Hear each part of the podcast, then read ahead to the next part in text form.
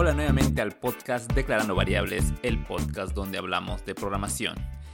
Hoy en el episodio 95 del podcast continuamos con esta serie de episodios orientados a Data Science. Si escuchaste el episodio anterior, sabes que em, grabé un par de webinars con lo que es Connection Lab, que es la fundación que está brindando becas completas en Data Science eh, para aprender Data Science y eh, una colaboración con ellos eh, decidimos grabar unos cuantos webinars con el fin de guiar a las personas que les interese incursionar en el mundo de Data Science para que em, sepan a, qué se están metiendo, ¿no? ¿Qué es lo que necesitan saber? ¿Qué es lo que necesitan aprender? ¿Qué conocimientos bases deberían tener para poder incursionar en este mundo y abrir eh, todo un panorama de cosas que, eh, que, que necesitamos saber antes de incursionar en este mundo? La verdad es que eh, no se necesita mucho, más que todo se necesitan muchas habilidades blandas que mencionamos la anterior vez. Y bueno, la, idea de estos webinars es que te dé un pantallazo y te ponga un poco el nivel para que cuando tú ya comiences en lo que son estos, estos cursos, estos bootcamps que está ofreciendo Connection Lab, tú puedas eh, fácilmente eh, introducirte en todo lo que es este proceso. Y bueno, vamos con este segundo episodio que va orientado a esto de que necesito para iniciarme en el mundo del data science. Em, este segundo episodio, bueno, lo voy a grabar ahora. Eh, tuvimos un problema con la grabación del webinar de, la segunda etapa que tuvimos. Y bueno, no hubo muchas preguntas que surgieron bastante interesantes y muchas personas están pidiendo lo que era la grabación. Así que no quiero dejarlos colgados. Así que voy a volver a grabar esto con el fin de poder sacar esas, esas preguntas y esas, eh, esas claves que nosotros necesitamos para eh, introducirnos en el mundo del data science. ¿no? Y tener este respaldo que te sirva como introducción para lo que es este mundo. Ahora, eh, bien, el objetivo de este, de este, episodio como tal es entender los primeros pasos que necesitamos en el mundo de Data Science, ¿no? ¿Qué son, cómo podría empezar a introducirme en lo que es este mundo?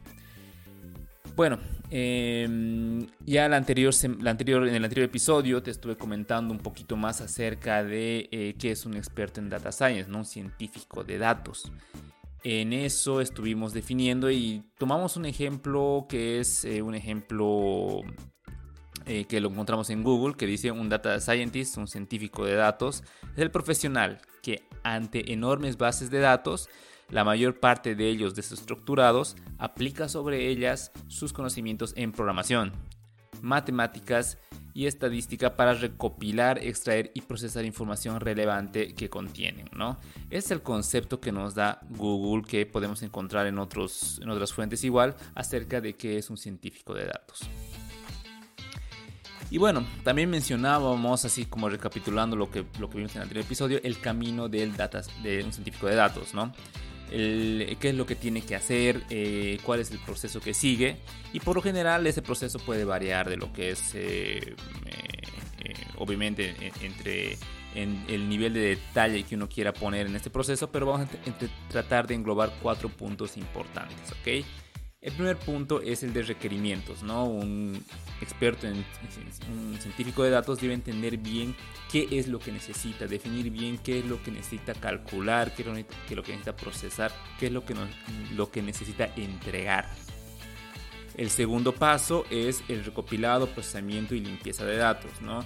Entonces, como, como mencioné al inicio, este proceso puede variar un poco. Eh, el recopilado de información, el procesamiento y la limpieza como tal son pasos muy grandes que pueden dividirse eh, eh, en pasos propios, ¿no? Pero aquí lo estamos un poco eh, agrupando con el fin de hacer, hacernos entender que este, esta etapa o, este, o, estas etapas tratan sobre manejar la información, ¿no? buscarla, limpiarla, procesarla para que esté lista para la siguiente etapa y la siguiente etapa es una etapa de análisis y modelado de datos, donde básicamente analizamos la información y vemos los datos que tenemos, ¿no? Eh, empezamos a generar un modelo a partir de nuestros datos. Y una vez concluida esta etapa, va a la etapa de comunicación. No es suficiente con tener simplemente los datos procesados, sino tenemos que comunicarlos a las personas interesadas, al mundo, a todo aquel que, al cual necesite esta información para cumplir alguna función. ¿No? Entonces, estas son las etapas, los procesos que eh, vemos incursionados en el mundo en Data Science. Si quieres escuchar más en detalle acerca de, estos, de estas etapas, de, este proceso como tal, te recomiendo ir al episodio anterior donde hablamos de eh, qué necesito para incursionar en el mundo de Data Science y obviamente lo que necesitas es conocer este, este proceso. Bien, y bueno, también en el anterior episodio hablamos acerca de los roles en el mundo de los datos, ¿no? Entonces, lo que te estoy, lo que estamos hablando, y claro, el bootcamp que está, las becas que nos va a dar Connection Lab son orientadas a un científico de datos, ¿no? Pero eh, no quiere decir que eh, en este mundo de datos el tema de científico de datos se queda un poco corto, ¿no? Porque hay en el tema de datos hay un montón de profesiones que salen solamente eh, hablando de eh, procesamiento de datos o de trabajar netamente con los datos. Por ejemplo, en el anterior episodio definimos cuatro roles. Uno, que es el analista de datos, el cual analiza los datos en base a patrones y tendencias. Luego viene otro, el científico de datos, que eh, desarrolla modelos de datos para predecir resultados a futuro. ¿no? Ya el analista de datos ve lo que ya ha pasado y te dice esto es lo que, lo que ha pasado el científico de datos te predice cosas, ¿no? Aquí ya utiliza un poco de estadística, probabilidades y demás. El ingeniero de datos es alguien que básicamente construye y mantiene sistemas de datos, ¿no? O sea, hay un sistema bastante amplio, entonces para poder recopilar esta información y que la data siempre esté limpia y esté disponible para el analista o el científico. Y el director de datos es la persona que va a supervisar tanto a todos estos roles eh, y los va a guiar en el camino eh, que eh, el cual perseguimos todos, ¿no? Que es básicamente trabajar con los datos y poder entregar la información a las personas adecuadas. Entonces son cuatro roles, no digo que sean los únicos, hay un montón más y claro, estoy englobando mucho en solamente cuatro roles, pero a lo que me voy es que puedes ver que según tus habilidades no necesariamente tienes que dedicarte a hacer una cosa. Por ejemplo, yo soy bueno en programación, entonces me puedo ir a lo que es ingeniería de datos. Sigo trabajando en datos, tal vez no me llevo muy bien con la probabilidad, con la estadística, conozco en, parte este proceso, pero no es algo que me tal vez no me guste mucho. No importa, hay un campo que se llama ingeniería de datos donde puedo trabajar con programación y datos. Ahora, a mí me gusta, me encanta probabilidad estadística, puedo ser un científico de datos porque ahí ven bastante eso. Un analista de datos básicamente trabaja con los datos ya hechos, los procesa, los analiza, puede, te, muestra de, diferentes maneras. A mí me gusta, por ejemplo, mucho el rol de analista de datos, tengo una especialidad en ello porque me gusta la forma en la cual se visualizan los datos. Trabajamos visualizando datos, mostrando en diferentes tablas, colores y demás. Soy alguien más de, de frontend que de backend, por decirlo así, pero me gusta bastante e, eso, entonces ahí he encontrado mm, tal vez algo que me agrada, ¿no? Imagínense que también, eh, bueno, tal vez no soy muy bueno ni en programación ni en estadística, entonces, ¿qué hago? No me dedico a nada de datos. No, puedes también ser director de datos. Tal vez te va bien eh, manejando proyectos, trabajando con gente, ayudando a que las personas vayan en lo que es un objetivo eh, concreto. Siempre tienes que saber acerca de estadística y matemáticas y programación, pero no necesariamente tienes que saberlo a fondo como el científico, el ingeniero o el analista, ¿no? Entonces acá, por ejemplo, eh, puede estar un director de datos que básicamente supervisa eh, estos roles, ¿no? Entonces, dependiendo de tus habilidades, lo que te guste, lo que no te guste, puedes encontrarte un papel en el mundo de los datos.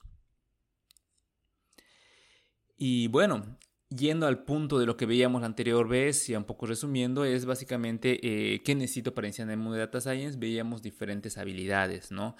Eh, algunas habilidades eran, por ejemplo, lo que son habilidades blandas, que es comunicación, adaptabilidad, trabajo en equipo y pensamiento crítico. Otras eh, ya habilidades duras, que son habilidades más técnicas, eh, son matemáticas, estadística, bases de datos, programación y aprendizaje automático, ¿no? La anterior, en el anterior episodio hicimos énfasis en lo que era habilidades blandas, dibujamos diferentes, un gráfico donde pusimos más grande lo que eran habilidades blandas como comunicación, trabajo en el equipo y adaptabilidad, más que las habilidades duras. ¿Por qué? Porque estas habilidades son muy importantes porque este trabajo es un trabajo pesado y que se hace en equipo. tienes que saber comunicarte, tienes que saber adaptarte, tienes que saber trabajar en equipo, ¿no? Y a eso muchos de los participantes del webinar estuvieron eh, eh, dándonos ciertas ideas también de qué otras habilidades se necesitan, ¿no? Como empatía, por ejemplo, y muchas otras más. Entonces, igual las habilidades duras son importantes, pero las puedes ir aprendiendo sobre la marcha. Si es que no las sabes ahora, las puedes ir aprendiendo. Las habilidades blandas igual se desarrollan, pero el problema es que muchas veces no tenemos un camino claro para poder desarrollar estas habilidades blandas y las dejamos de lado. Así que siempre te recomiendo que em, te enfoques también, no olvides de tus habilidades blandas, si no, no vas a poder progresar en este mundo de datos. Bien, entonces a lo que vamos, al episodio de hoy día. Cuatro claves. Eh, te voy a dar cuatro claves para que te puedas incursionar en el mundo del data science, ¿no? Entonces, el, episodio del día de hoy se enfoca, si ya lo has leído en, el título, es mis primeros pasos en el mundo del data science. Entonces, te voy a dar cuatro claves para que puedas incursionar en el mundo del data science, ¿ok? Porque el mundo de data science es bastante amplio, según lo que te acabo de mencionar. Entonces, puede ser un poco abrumador decir qué necesito para aprender. Si ves el, pensum o, o ves el currículum de alguien que sabe de data science, necesitan un montón de cosas. Yo te lo voy a resumir en cuatro. ¿Ya? Y con estas cuatro tú puedes empezar, vas a empezar si, si aplicas a, estos, eh, a estas eh, becas de Connection Lab, vas a poder empezar con esto, pero yo quiero ya darte un pantallazo de qué necesitas saber, ¿ya? Entonces, em, la llave número uno, la, la, primera llave de las cuatro que te voy a dar, aprende los skills adecuados. Esta es la primera llave, ¿ok? Los skills quieren decir aprende las habilidades adecuadas, ¿ok? Em, hay diferentes habilidades que vas a necesitar, ya las hemos mencionado, entre las soft skills y las eh, hard skills, las, habilidades duras. Yendo a las habilidades duras, yo te sugiero que aprendas acerca primero de programación, eh, bases de datos, eh, matemáticas y estadística. Eso es lo que lo vas a encontrar en cualquier texto, ¿no? En cualquier blog te va a decir, aprende de estadística, aprende de matemáticas. Pero lo que yo te digo es que aprendas fundamentos, no aprendas una herramienta en específico.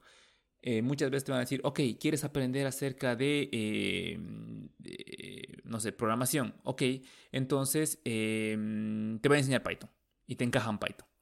O te voy a enseñar R y te encajan R y no entiendes los otros lenguajes. Si, tú, si, luego, por ejemplo, mm, trabajas con Python, eh, luego te ponen un lenguaje de programación, por ejemplo, Java, entonces no vas a entender qué está pasando en Java, ¿no? Porque has aprendido con Python. Algo que me ha servido mucho a mí ha sido aprender las, los fundamentos de programación. Yo sé manejar Python, JavaScript, Java, PHP em, un poco, estoy trabajando con Ruby on Rails, eh, y muchas variedades de sus lenguajes. He trabajado con Kotlin, eh, Java, ya creo que ya lo he mencionado. Entonces, hay un montón. Lo que me ha servido de poder saltar de un lenguaje a otro ha sido poder entender los fundamentos de la programación, entender las bases de la programación, porque los demás lenguajes se rigen siempre en estas bases. Así que antes de saltar a entender muy bien un lenguaje, especializarte, ser un experto en Python, entiende las bases de la programación. Y va lo mismo con bases de datos, ¿no? Entiende acerca de bases de datos. No solamente te dediques a escribir queries eh, con SQL, sino entiende. Entiende qué tipos de bases de datos hay. Hay bases de datos relacionales, no relacionales. Entonces, entiende la diferencia entre ellos. Entiende lo que es un data warehouse. Entiende eh, por qué me convendría usar una base de datos y otra base de datos no. Por ejemplo, hay diferentes tipos de bases de datos. Eh, hay una que se llama SQLite que es muy buena para trabajar con dispositivos móviles. Lo usan aplicaciones Android e iOS. Esa, ese tipo de base de datos no es recomendable para hacer ciencia de datos. ¿Por qué?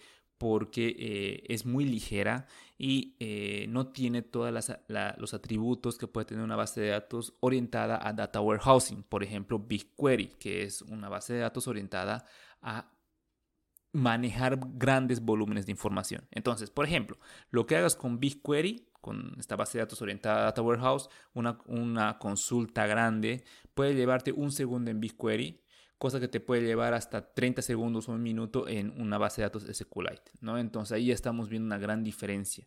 Y no es una consulta que vas a hacer, va a ser un montón. Así que eh, hay que entender la diferencia entre una y la otra. Y aparte vienen muchos más, ¿no? De tipos de datos. Eh, por ejemplo, hay bases de datos que te eh, aceptan, digamos, no sé, 10 decimales. Ok, 10 decimales es harto. Pero para temas financieros o cálculos matemáticos, 10 decimales se quedan tal vez cortos. Entonces necesitas muchos más. Hay bases de datos que te dan más decimales. No sé, tú puedes poner, guardar un 6.999999999, cosa que otras bases de datos lo van a redondear a 7. ¿no? Entonces, eso no siempre es lo que se quiere. Y para análisis de datos eso es muy importante. Y bien, también fundamentos de matemáticos, ¿no? Aprende vectores, matrices, funciones. Seguramente estos términos que te estoy comentando ya los has escuchado. No es nada más, no necesitas aprender matemáticas eh, muy avanzadas ni nada, porque en el día a día muchas, muy pocas veces llegas a usarlas. Aprende los fundamentos, las bases de matemáticas. Igual con estadística, aprende distribución de probabilidades, medidas de relación entre variables, igual conceptos básicos. La verdad no necesitas ser un experto aprende los skills adecuados. No te metas, si tienes debilidades en, estadística que, o matemáticas, que sé que muchas personas la tienen porque he, em, educado a varias personas para que se metan al mundo de, ciencias de datos, he ayudado a muchas otras más, he visto que la mayor deficiencia va en matemáticas y estadística. Si tienes deficiencia en estos puntos, no te preocupes aprende lo básico y ve, de a poco y cuando necesites algo ahí ya lo, aprendes a, fondo, ¿no? Ese sería el skill número uno, aprender los fundamentos necesarios, ¿no? Los fundamentos eh, adecuados. La llave número dos de las cuatro que te voy a dar. Entiende el negocio. Hay un problema bastante amplio, ¿no? Con muchos eh, expertos en científicos de datos. Por ejemplo, yo guiaba un equipo de, de desarrolladores y estábamos haciendo un poco de datos entonces, eh, el principal problema era que estos desarrolladores, estas personas, estos analistas de datos, no llegaban a entender exactamente por qué estaban sacando esos datos. Solo los sacaban y, te daban eso, ¿no? Entonces, y muchas veces estaban mal calculados, una variable no tenía relación con la otra, o me, me daban, por ejemplo, un valor que salía negativo y lo que estabas buscando era, no sé, eh, ganancias del mes, entonces no tiene sentido que tengas un valor negativo, estarías entrando en pérdida, ¿no?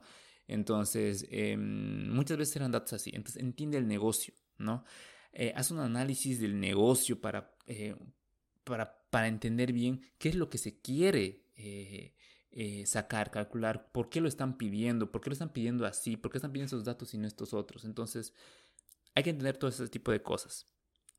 También hay que entender eh, cómo vas a recolectar los datos, dónde están los datos, dónde la empresa tiene los datos, por qué los tiene así almacenados, quiénes son las personas responsables de estos datos, quiénes manipulan los datos, cómo podría hacer limpieza de los datos. Entiende bien el negocio, la estructura. Decir estoy, soy un analista de datos no quiere no quiere decir que te van a pasar un dato ya, una base de datos ya limpia y tú vas a empezar a hacer cálculos de ahí. No, el analista de datos, el científico de datos, busca de dónde obtener información. Entonces vas a hablar con muchas personas, vas a trabajar con muchas otras más para que te den información y tú toda esa la tienes que administrar y entregar. La llave número, número 3 es entiende el proceso. ¿no? Hay un proceso que te mencionaba hace, un momento que son eh, eh, cuatro etapas que yo intento englobar así. Ese es el proceso. ¿No? Entonces, hay muchas formas en las cuales eh, eh, tú puedes tener tu propio proceso, puedes extenderlo, puedes resumirlo, pero la cosa es que entiendas bien el proceso. Desde dónde vienen los datos y cómo es que llegan a visualizarse, ¿no? Tienes que ver desde importación de datos mediante descarga de archivos, mediante una API web, mediante scrapping de sitios web, de recolección de datos de SQL, no, no SQL, eh, unificando datos provenientes de distintas fuentes, o sea, es un montón de cosas. Pero lo, importante es que tú lo entiendas. Ahora, el proceso, como te digo, puede cambiar de un punto al otro. Entiende el básico ahora, no te preocupes tanto. Más adelante ya, eh, cuando empieces a trabajar o cuando empieces a, a, o estés estudiando sobre esto, trata de entender antes de ponerte a hacer los ejercicios desde dónde están viniendo tus datos y por qué luego por mm, cómo los tienes que procesar y qué es lo que tienes que mostrar, ¿no? Si no entiendes ese proceso, no te recomendaría que te empieces a trabajar con esos datos porque vas a caer en muchos errores. Primero entiende los datos antes de trabajarlos. Ya esa es la tercera clave que te doy. Tercera llave que te doy. Y la última llave es aprende a comunicarte. Ok, esto es muy importante porque em, muchos de nosotros ah, ah, podemos ser genios. Tal vez tú eres un genio en, matemáticas, estadística, en programación. Haces cálculos en tu mente que son increíbles. O, o eres bueno en algunas habilidades, como todos lo somos. Pero si no logras comunicar ese tipo de, de, o sea, no logras comunicar esa información de manera correcta, hay personas que pueden tomar decisiones a partir de eso eh, de manera equivocada, ¿no? Así que hay que ser muy, muy, muy, muy experto, muy bueno comunicando los datos, ¿no? Elegir el tipo de gráfico correcto, elegir el tipo de letra correcto. Tal vez te gusta escribir o utilizar, no sé, Comic Sans, ¿no? Que es mm, alguna letra que tenga serif, ¿no? Que tenga la serifa, que tenga... Eh, que sea tipo eh, carta, ¿no? Entonces eso no es muy bueno para procesar los datos porque es una letra tipo bonita, sí, puede ser muy, muy adecuada, pero muy, muy agradable para leer, pero aquí estás viendo a lo que es datos, entonces tienes que hacer algo que ayude a la persona a entender exactamente a dónde tiene que visualizar, procesar esa información rápidamente y eh, sin tener tanta, eh, tanta dificultad, ¿no? Entonces, entender lo que es un análisis exploratorio de datos, eh, estadística descriptiva con gráficas, gráficas de una sola variable, o sea, hay un montón de cosas igual, hay que saber eh, entender cómo entregar ese tipo de datos, ¿no? Incluso les ponía algunos ejemplos que de verdad, o sea, pasan, ¿no? En, la vida real, ¿qué pasa si tú haces eh, una, una, un gráfico con colores rojos y azules y, y, tú lo ves y está bien, ¿no? O sea, se ve bien y te basas mucho en los colores y tú entregas eso, pero puede que la persona que lo va a leer tenga algún problema de daltonismo. Entonces no va a poder ver los colores de manera correcta y no va a entender, ¿no? Entonces eh, hay que acompañar eso de texto. Eh, el texto igual tiene que ser grande, no tiene que ser chiquitito.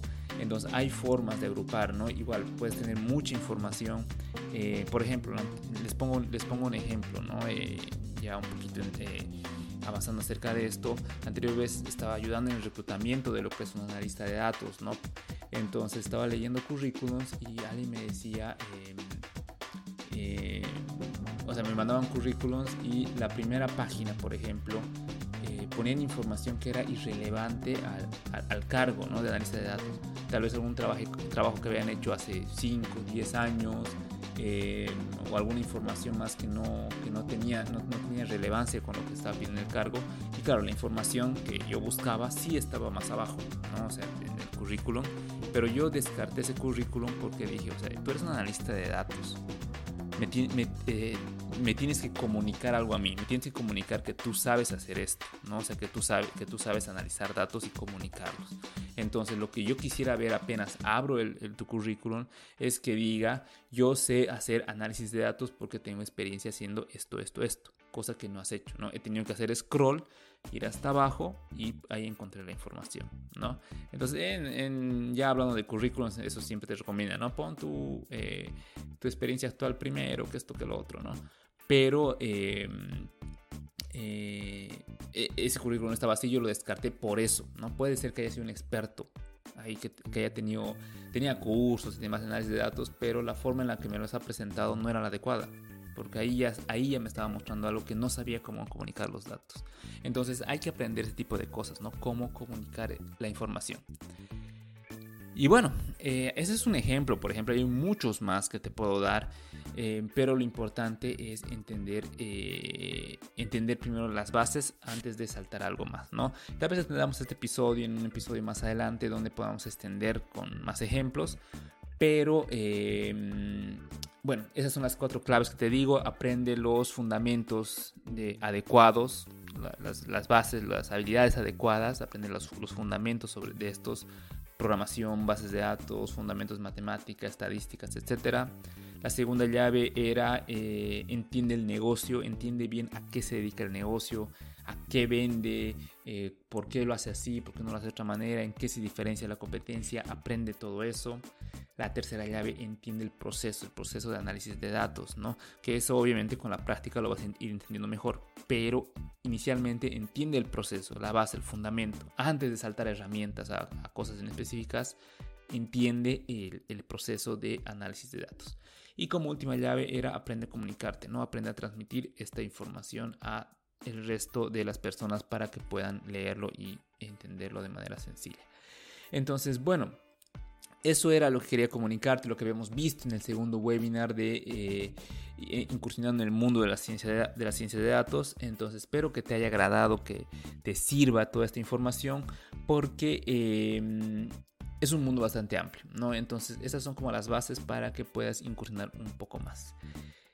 Sin nada más que decirte, eh, déjame en los comentarios acerca de qué opinas, si te, agradaron estos episodios o no, si quieres extender un poquito más, si tienes dudas. Y eh, bueno, puedes seguirnos en Spotify, Apple Podcast, Google Podcast o la plataforma de podcast de tu preferencia. También recuerda que ya estamos en YouTube, este video está saliendo en YouTube por si prefieres escucharlo por ahí. Entonces también puedes eh, seguirnos por ese medio. Y bueno, sin nada más que decir, mi nombre es Johnny Ventiades. Eh, me puedes encontrar en, en LinkedIn o en otras redes sociales con este nombre. Y bueno, conmigo nos escuchamos hasta el siguiente episodio.